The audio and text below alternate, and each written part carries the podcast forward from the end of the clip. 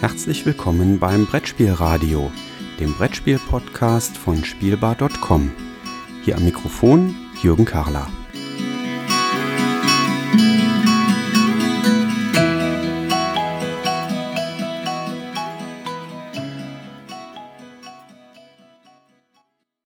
Ja, willkommen zur Weihnachtsepisode im Brettspielradio.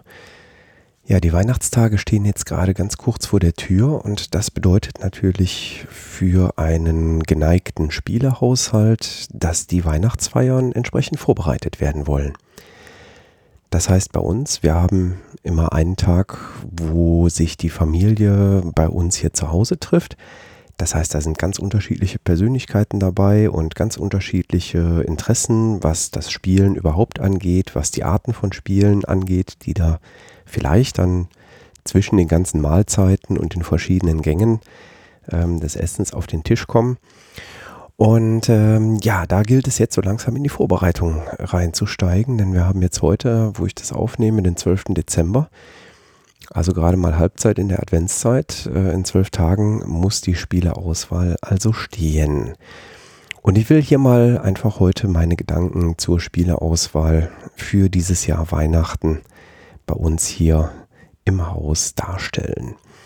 Was ich auf jeden Fall auf den Tisch bringen werde, ähm, ist der Hit vom letzten Jahr. Letztes Jahr Weihnachten haben wir einfach mal das Glas hingestellt. Zuerst hatte ich es einfach nur im Karton hingestellt. Hm, da fand das wenig Beachtung. Nach dem Motto, oh, der Jürgen hat da was hingestellt.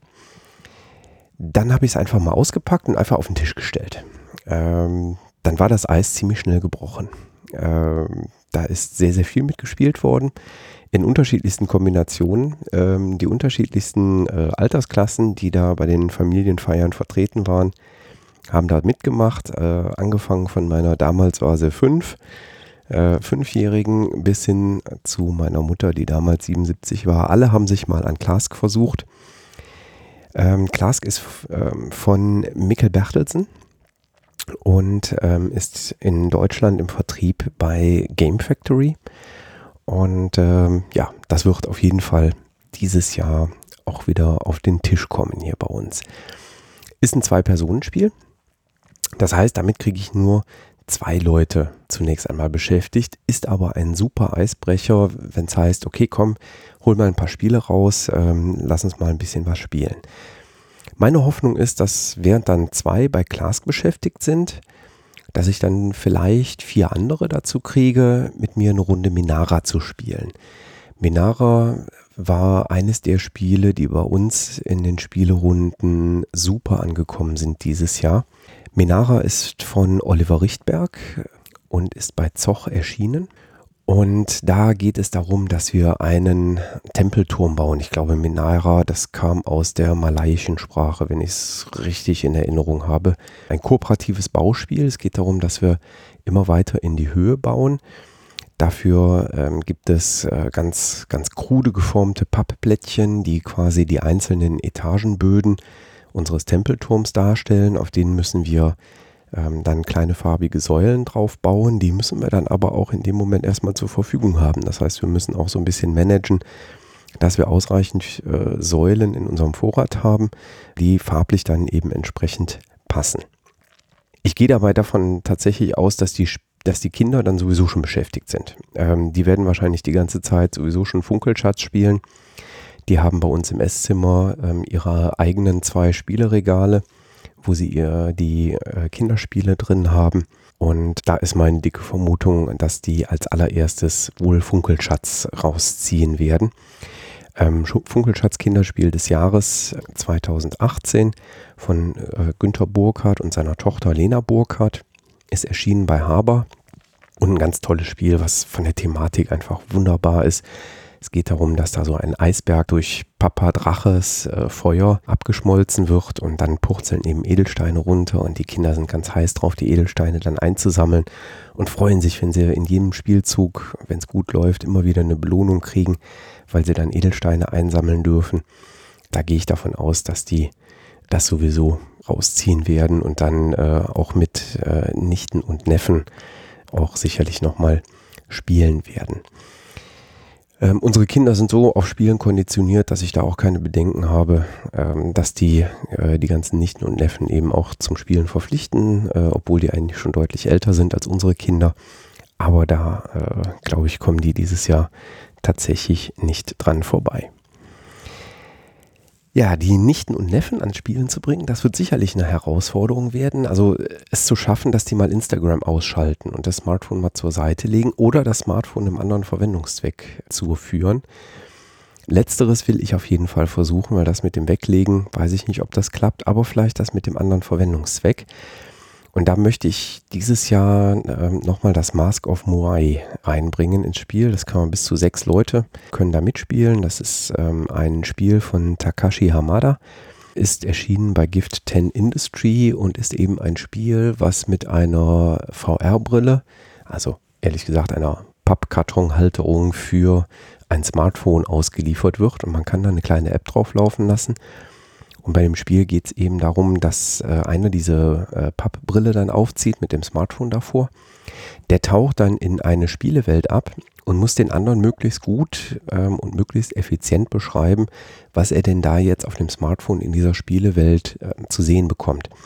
Und die anderen müssen das, was der Spieler mit der Brille auf ihnen da verbal beschreibt, mit Puzzleteilen auf dem Spielplan quasi ähm, äh, ja, auslegen. Und da geht es darum, dass da eben ein Labyrinth erkundet werden muss. Ne? Das heißt, der Spieler, der die Brille anhat, der sagt dann so, ah ja, wenn ich in die Richtung schaue, dann ähm, sehe ich da einen Durchgang. Wenn ich äh, ein bisschen weiter rechts schaue, dann sehe ich da eine schwarze Säule und daneben ist eine blaue Säule und so weiter und so fort. Und äh, daraus kann man sich eben, wenn es gut läuft, man spielt das auch kooperativ, ähm, am Ende ein komplettes Labyrinth zusammenpuzzeln, was eben aus einzelnen Informationshäppchen dann quasi zusammengesetzt wird.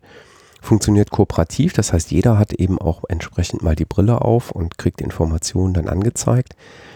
Und da habe ich die ganz starke Hoffnung, dass äh, durch diese Mischung aus ähm, klassisches Brettspiel mit kooperativen Einheiten, die da mit drin sind, aber eben auch Einbindung der modernen Medien mit einem Smartphone, dass das dann äh, tatsächlich auch bei Nichte und Neffe dann wunderbar funktionieren wird. Ist zumindest meine Hoffnung. Ich werde es auf jeden Fall versuchen.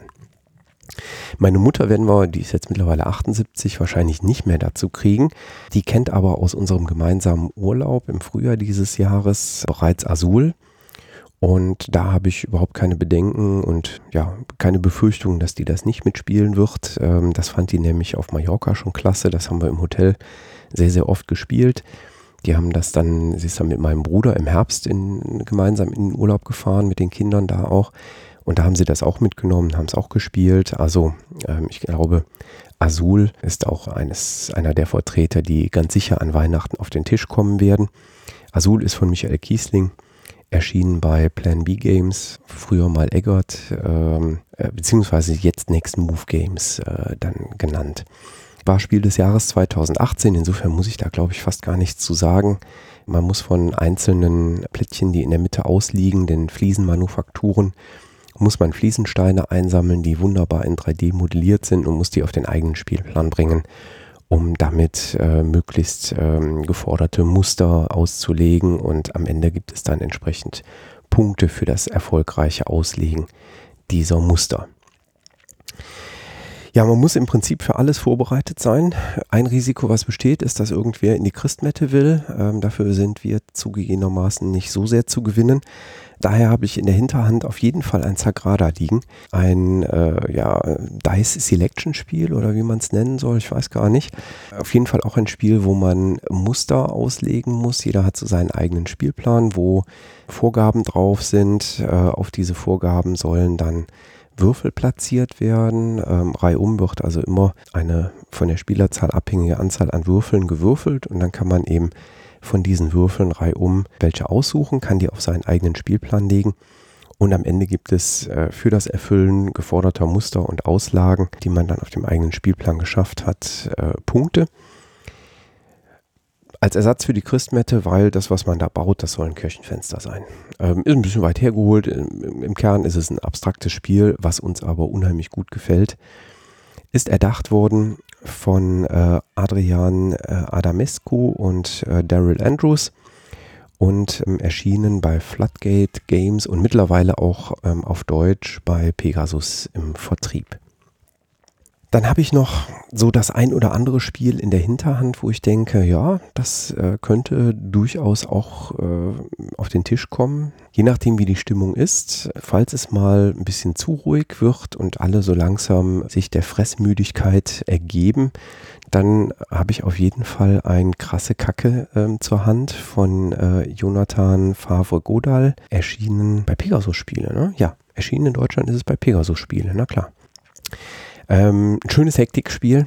Zu Beginn des Spiels wird behauptet, dass ein gewisses Tier äh, ein Häufchen ins Wohnzimmer gemacht hat. Und die Spieler versuchen jetzt nach Möglichkeit, äh, ihre Karten loszuwerden. Nämlich äh, jeder hat äh, ein Set von Tieren auf der Hand. Und die Idee dahinter ist zu sagen, wenn irgendjemand sagt, nee, nee, also das, das war nicht mein Hase, sondern das war eine Schildkröte, dann ganz, ganz schnell seine eigene Schildkröte auf den Tisch pfeffern derjenige, der es schafft, der die Schildkröte als erstes ausspielt, ähm, darf dann sagen, nein, nein, nein, meine Schildkröte war das nicht, sondern das war ein Fisch. Und da müssen alle ganz schnell einen Fisch ausspielen. Wer das als erstes schafft, der darf dann ihnen sagen, nein, nein, nein, mein Fisch war das nicht, sondern das war ein Hase. Ähm, also ein schönes äh, kleines Merkspielchen. Äh, dieser Merkcharakter kommt deswegen rein, weil man kein kein Tier nennen darf, ähm, was nicht mehr in der Runde vorhanden ist. Also wenn man sagt, nee, nee, das war nicht mein Papagei, sondern das war ein Fisch, äh, der das Häufchen da hinterlassen hat. Und es ist aber kein Fisch mehr auf den äh, Kartenhänden der anderen Mitspieler, dann hat man sich natürlich verdächtig gemacht. Äh, dann war es wohl doch dieser eine Papagei, von dem man gesagt hat, er wäre es eigentlich nicht gewesen. Und dann kriegt man eben als äh, ja, Bestrafung so einen kleinen Strafmarker und ähm, wenn einer drei Strafmarker eingesammelt hat, äh, ist das Spiel vorbei und alle sind glücklich und alle sind happy, bis auf den einen, der die drei eingesammelt hat. Der hat nämlich die Partie verloren. Richtig schönes Hektikspiel, grandios, kommt immer direkt Jubel auf und Gejohle, äh, wenn man das spielt. Da bleibt es auch im Regelfall nicht bei einer Runde. Auch ganz tolles Spielmaterial, richtig dicke Karten, ähm, sehr große Karten ähm, und dennoch habe ich äh, auf nach ganz vielen Partien noch nicht das Gefühl, dass die irgendwie große Beschädigung mitgenommen hätten. Was habe ich noch in der Hinterhand? Falls äh, der Wunsch aufkommt, ein kleines Wortspielchen zu machen, dann habe ich mich für dieses Jahr entschieden, Just One mal in der Hinterhand zu haben. Ein Spiel, wo es darum geht, dass ein ähm, Spieler einen Begriff erraten soll, den er selber natürlich dann nicht kennt, aber alle anderen kennen diesen Begriff. Und alle anderen schreiben jetzt auf so ein kleines Täfelchen jeder ein Wort drauf, was sie mit diesem gesuchten Begriff assoziieren. Der Spieler, der den Begriff erraten soll, kriegt dann diese Täfelchen gezeigt. Zumindest dann, wenn da nicht mehrere gleiche Begriffe draufstehen. Und gleiche Begriffe bedeutet an der Stelle auch schon, es reicht aus, wenn Wortbestandteile gleich sind oder wenn der Wortstamm gleich ist. Das heißt, wenn einer, äh, was weiß ich, ähm, Pferd ist gesucht und der eine sagt Reitstall und der andere schreibt auf Reitstiefel, dann ist da bei beiden Reiten drin. Dann scheiden die beiden Begriffe schon mal aus. Kann es eben passieren, dass der Spieler, der raten soll, nicht von allen Spielern einen Begriff gezeigt gekriegt bekommt und äh, trotzdem versuchen muss dann zu schließen, um welchen Begriff geht es denn hier dann tatsächlich. Ist jetzt dieses Jahr ähm, zur Messe in Essen erschienen. Der ähm, oder die Autoren sind äh, Ludovic Rudi und äh, Bruno Sauter. Ich vermute, dass das Belgier sind. Erschienen ist das nämlich bei Repos Production. Und ähm, ja, ist das Kommunikationsspiel dieses Jahr äh, von der Messe, was bei uns äh, am besten eingeschlagen hat, auf jeden Fall. Dann habe ich noch zwei Pakete Number 9 in der Hinterhand hier, weil wir da die Erfahrung gemacht haben, dass das ein Spiel ist, was eigentlich immer geht. Man hat so Tetris-ähnliche äh, Pappstreifen oder Pappmärkchen, äh, äh, mit denen man versucht zunächst mal eine Fläche auszubauen, dann auf dieser Fläche aber immer weiter nach oben zu bauen. Dabei gibt es so gewisse Regeln zu, äh, Regeln zu beachten, also äh, dass man äh, die Pappstreifen nicht deckungsgleich aufeinander legen darf und so weiter und so fort. Und man kriegt Punkte für die Pappstreifen, je weiter oben die liegen. Und äh, Ziel ist also, möglichst weit nach oben zu kommen, weil dann äh, die Punkteausbeute definitiv immer größer wird. Ist ein Spiel, was bei Abacus-Spiele erschienen ist. in meinen Augen völlig zu Unrecht untergegangen ist. Ähm, es hat nicht so viel Beachtung gefunden, wie meines Erachtens das Spiel es verdient hätte. Das ist richtig toll, hat einen ganz tollen Aufforderungscharakter. Jedem, dem man die Plappteile in die Hand gibt, der fängt sofort an, die irgendwie aneinander zu legen und aneinander zu puzzeln und zu schauen, ob er da was mit hinkriegt. Also da ist Abakus-Spiele in meinen Augen äh, ein richtig gutes Spiel gelungen. Autor Peter Wichmann. Und äh, das, äh, da habe ich zwei Kartons äh, immer von hier, damit man das auch mit mehr als Spieler, vier Spielern spielen kann. Ähm, deswegen da immer zwei Spiele in der Hinterhand. Ja, das ist so ähm, das, was ich für dieses Jahr mal ausgewählt habe an Sachen. Ich will nicht ausschließen, dass dann vielleicht doch der Wunsch aufkommt, hier dann mal so einen klassischen Euro zu spielen ähm, oder irgendwas Neues von der Messe vielleicht auszuprobieren. Da ist das Schöne, dann kann ich die Leute äh, eben einfach hochschicken ins Spielezimmer und sagen, na, dann lass uns mal schauen gehen, dann suchen wir was aus. Manchmal kommt da auch ein uralter Klassiker bei raus. Äh, also zuletzt haben wir noch ein drunter und drüber gespielt und es hat trotzdem super Spaß gemacht. Also ähm, vielleicht passiert das ja auch an Weihnachten. Ähm, meine Gattin und ich, wenn dann so der Trubel vorbei ist, die Kinder im Bett sind, äh, die Familie dann vielleicht auch wieder in ihr eigenes Heim wieder zurückgefahren ist, werden sicherlich noch das ein oder andere Zweier dann spielen. Da habe ich auf jeden Fall von äh, Cosmos äh, Imhotep das Duell auf dem Schirm und ähm, hoffe, dass wir das dieses Jahr dann tatsächlich auch nochmal über die Feiertage öfter spielen können. Ähm, das hat uns in den ersten Partien schon mal sehr, sehr gut gefallen. Ist ein Spiel von Phil Walker Harding, der mich bislang noch nicht so überzeugen konnte mit seinen Spielen. Habe ich, glaube ich, auch schon mal in einem Podcast gesagt. Aber äh, Imhotep das Duell, das äh, fand ich bislang ganz gut. Will ich noch mal ein bisschen vertiefen. Ähm, das halten wir mal in der Hinterhand. Und ich kann mir vorstellen, dass wir vielleicht den einen oder anderen Exit-Fall ähm, auch aus der Kosmos-Reihe dann noch auf den Tisch bringen, wenn dann wie gesagt, so ein bisschen Ruhe eingekehrt ist in den Abendstunden und man sich so ein bisschen zurückziehen kann. Das Playmobil beiseite geräumt ist, die Schleichsachen beiseite geräumt sind und wir dann vielleicht für uns noch ein bisschen was spielen können. Ja, das soll es für heute gewesen sein. Die Podcast-Folge wird auch jetzt am 12.12. .12. direkt online gehen. Geht also jetzt gleich relativ zügig. Dankeschön für die Aufmerksamkeit. Ich schließe aber mit einem Weihnachtswunsch. Ja, wir haben jetzt 14 Tage vor Weihnachten knapp. Mein Weihnachtswunsch wäre, wenn euch der Podcast gefällt, dann schreibt doch eine Rezension auf iTunes. Das ist die Plattform, die für Podcaster mit die größte Bedeutung hat. Und Rezensionen auf der Plattform, die haben tatsächlich eine große Wirkung. Wenn ein Podcast dort viele Rezensionen bekommt, dann sind die Chancen gut, dass er auch anderen Hörern empfohlen wird. Darüber würde ich mich riesig freuen. Das wäre also mein Weihnachtswunsch an euch. Klickt hier in den Show Notes auf den Link zu iTunes und gebt eine kleine Bewertung für den Podcast ab. Darüber würde ich mich riesig freuen. Dann hören wir uns vor Weihnachten noch einmal in der kommenden Woche am 19.12. Und ähm, ja, ich danke hier für die Aufmerksamkeit und sage bis dann.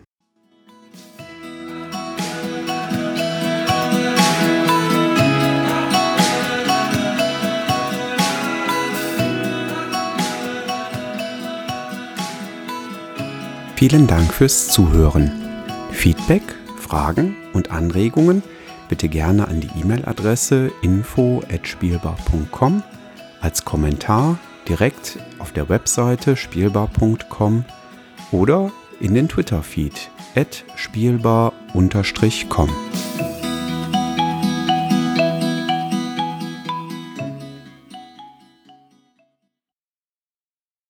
So, Schatz, ich bin fertig mit der Podcast-Aufnahme für Weihnachten, für die Vorbereitung. Ich hol schon mal das Looping Louis vom Speicher runter.